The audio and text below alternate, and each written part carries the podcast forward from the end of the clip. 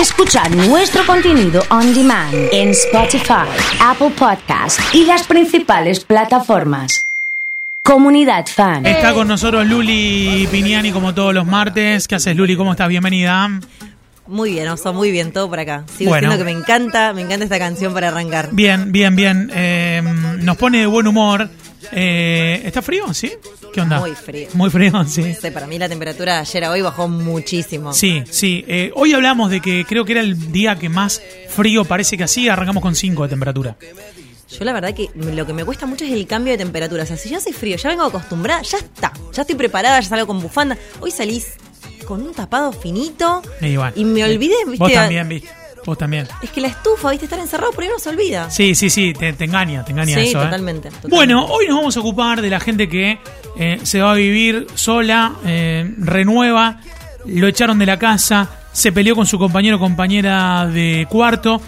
así que si estás en esa, mandanos un WhatsApp porque vamos a hablar un poco de, de las finanzas en, en ese plan, ¿no?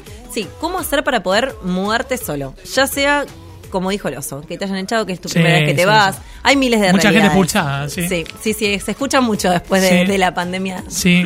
esta realidad. Sí, A ver, yo que recomiendo tres pasos muy importantes. A ver. El primero es hacer un plan de acción.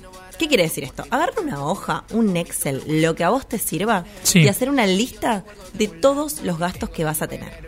Desde el- los gastos de comisión, cuánto va a ser el alquiler, cuánto van a salir los muebles que tenés que comprar, eh, todo, cuánto tenés que poner de garantía, o si tiene que Sí. salir de garante, cuánto le tenés que pagar. Hay Sí. empresas que se encargan de prestarte garantía, un dato que tiramos. Bien. Entonces vos haces una lista de todo. Bien. Y después lo que haces es ponerle precio Bien. a toda esa lista que hiciste.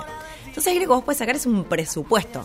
bien. ¿De cuánto tenemos que hablar para que yo me pueda mudar? Claro, voy anotando contrato, muebles, mudanza, si tengo aire acondicionado, todo eso, ¿no? Todo, todo lo que necesitas para ver cuánta plata necesitas de arranque.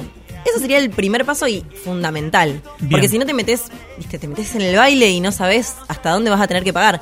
Existen las cuotas, está la tarjeta, te, Sí. te va a resolver problemas, pero uno tiene Sí. que tener una idea de, de ese monto. Irte a vivir solo, solo es muy caro. Eh, ¿Considerás que tiene que haber como un pasaje de salir de vivir con tus viejos y pasar con un amigo después solo, digamos? Porque me parece que es muy disruptivo, digamos, como que Sí. la economía cambia. La leía Natalia, dice es terrible vivir sola, o con eso pagás el alquiler, dice, por ejemplo. Sí, es que ahí es el tema de, de vivir con alguien, va desde la compañía, que es un buen paso, Sí, como que sí. pasa a ser otra persona, pasa a ser un amigo, y también tenés que ver, eh, bueno, pagar el alquiler, que la verdad que me gustaría que nos cuenten, pero yo lo que estoy escuchando de mis amigas y, Sí. de todos los que tengo alrededor que están por renovar ahora, Sí. es que subió muchísimo y hay poca oferta. Eh, yo conozco casos del 70%, Sí. por ejemplo. Eh, ahora se habla, de hecho, las noticias se están dando vueltas que en agosto cambia y que hay hasta 50, 60. Y siempre como que es una buena oportunidad para aumentar todo, ¿viste? Obviamente, a ver, vivimos en un país en que la inflación eh, aumenta constantemente. Entonces también desde el lado de los propietarios que dicen, yo si tengo una inversión quiero que me rinda. Desde el otro lado los usuarios decimos, bueno, tiene que ir en mi te- presupuesto, ¿cuánto querés que te rinda? Claro, claro. Eso también es un tema, ¿eh? Pero para, no queda ahí, oso. Porque vos me decís, "Mm, es caro, sí, el alquiler, todo lo que tenés Sí. que equipar la casa y demás. Pero después, el paso dos sería armar un presupuesto de cuánto te va a salir vivir por mes. Yo no sé si a vos te pasó cuando te mudaste sola. A mí me pasó que pasé Te empezás a encontrar tipo, con- la comida, Sí, eh, los transportes. sí, sí. Estaba bastante cubierto por, Las por la familia, las, expensas, alquiler. Y fue decir, no es solo el alquiler, es el alquiler y todo lo que cuesta vivir en el día a día. Y no Claro. son las salidas. Es la alimentación de todos los días, los costos fijos de pagar luz, agua, gas Sí.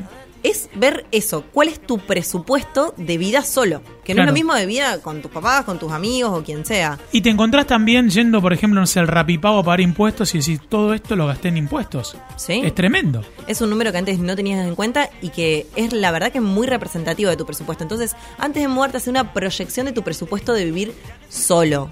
Y habla con amigos. Siempre los Sí. amigos te ayudan en esto. Preguntale cuánto están pagando una cosa, cuánto están pagando la otra. ¿Cómo lo están pagando? Porque por ahí viste que la otra vez hablamos de la billetera Santa Fe. A veces te conviene pagar con los descuentos que te ofrecen. Informate bien antes de tomar esta decisión. ¿Es eh, conveniente separar gastos fijos de variables, por ejemplo? Totalmente, porque vos tenés que saber cuáles son los gastos mínimos que tenés que tener para poder vivir solo, esos gastos fijos.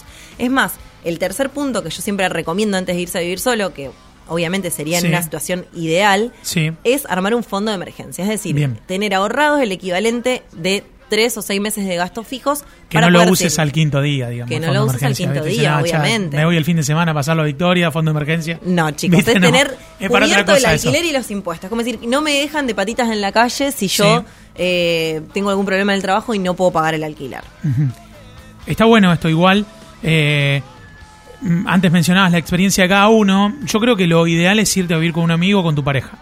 Porque ahí estás con cierta independencia, no es vivir con tus viejos y también estás con alguien que puedes compartir, digamos. Sí. Que es un tema ese. Es, es muy importante.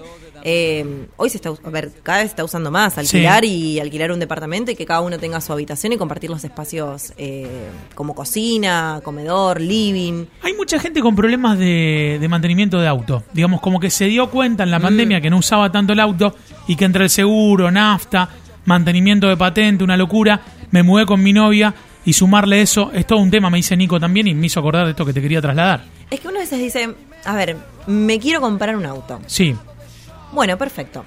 No es solo ver cuánto te sale el auto, porque yo siempre Sí. que trabajo con alguien en una consultoría personalizada le digo, Sí. no es solo ver cómo lo financias, porque poner Sí. que tenés algo ahorrado y lo podés financiar en un montón de cuotas, puedes encontrar la forma de comprarlo. Después es, ¿cuánto te sale por mes mantenerlo? sí, sí, ¿Cuánto sí. te sale cargarle dos tanques de nafta si, Sí. si andás normal? ¿Sabés El seguro, parece, la Luli? patente. Nos quedamos con costumbres de antes para estos tiempos que fueron cambiando. Sí. Porque vos por ahí antes eh, estabas asociado a, eh, y le hablo a la gente que está en la tele que ya va a arrancar el noticiero, se pasan haciendo 5-1 para continuar con esta charla con Luli, aquí en Rosario. Pero digo, eh, antes estabas acostumbrada a que una manera de progresar era tener tu auto nuevo. Totalmente. Y ahora no. Ahora tenés que evaluar. ¿Para ¿Te qué? conviene comprar Claro, un auto ¿para qué? nuevo? ¿Para qué? Primero, ¿lo vas a usar? ¿Cuánto te sale si los viajes que haces con el auto lo hicieses en taxi? Por ejemplo. Vamos a hacer un ejemplo. Sí, Eh, ¿Cuánto estás pagando de Sí. auto? ¿Te conviene uno nuevo o te conviene uno usado? Porque Sí. es más bajo el costo del, del usado, Sí. del mantenimiento de la patente, el seguro y demás. Eh, ¿Qué seguro te conviene pagar? ¿Estás pagando el seguro adecuado? También eso, porque hay veces que en ese lado del seguro hago un, un apartado. Sí. Lo barato cuesta caro en temas de seguro. Bien. Ojo. Bien. Es un punto para ver. Si me compro el auto, bueno, pero me tengo que poder bancar un seguro que me cubra, dejarlo en la calle, no a dormir, por así decirlo, básicamente estacionado no, sí, sí, en la gente que calle. se duerme en la calle, sí. Sino eh, dejarlo, no sé, si vas a algún lugar, Sí, con el riesgo que corre el auto, Sí, que sí, te sí. pueden sacar una rueda o lo que sea. Entonces me decís, bueno, destino una buena parte al seguro. Me compro un auto usado, pero pago un buen seguro contra todo riesgo. Son muchas cosas que uno tiene que tener en cuenta. Entonces, si no sabes por dónde empezar, tomá los tres tips que dijimos. Eh, habla con amigos, habla con gente que ya lo esté haciendo. Eso Bien. ayuda un montón. Bien. Un montón. bien, eh, nos encontramos la próxima, ¿te parece? Me parece perfecto, gracias. Eh, la pueden seguir a Luli en Finance by Luli, le pueden hacer eh, las consultas que quieran vía Instagram eh, y que se preparen los de las parejas porque me parece que la semana que viene nos vamos a ocupar de los nuevos que se fueron a vivir juntos y ordenaremos también el material para ellos. ¿eh?